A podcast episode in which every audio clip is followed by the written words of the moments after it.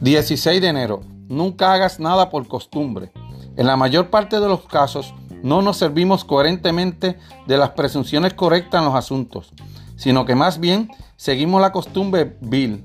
Y puesto que afirmo que esto es así, el que practica ha de buscar vencerse a sí mismo, no gustar del placer, no rechazar los bajos, no deleitarse con la vida, no temer la muerte y en cuestiones de dinero, no preferir el cobrar al pagar.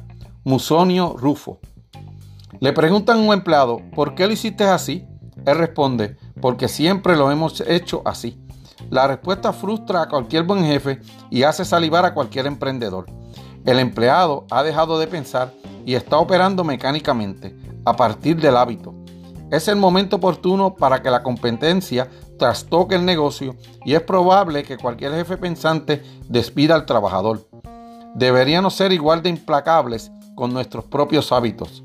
De hecho, estamos estudiando filosofía precisamente para ponerle fin a la conducta mecánica.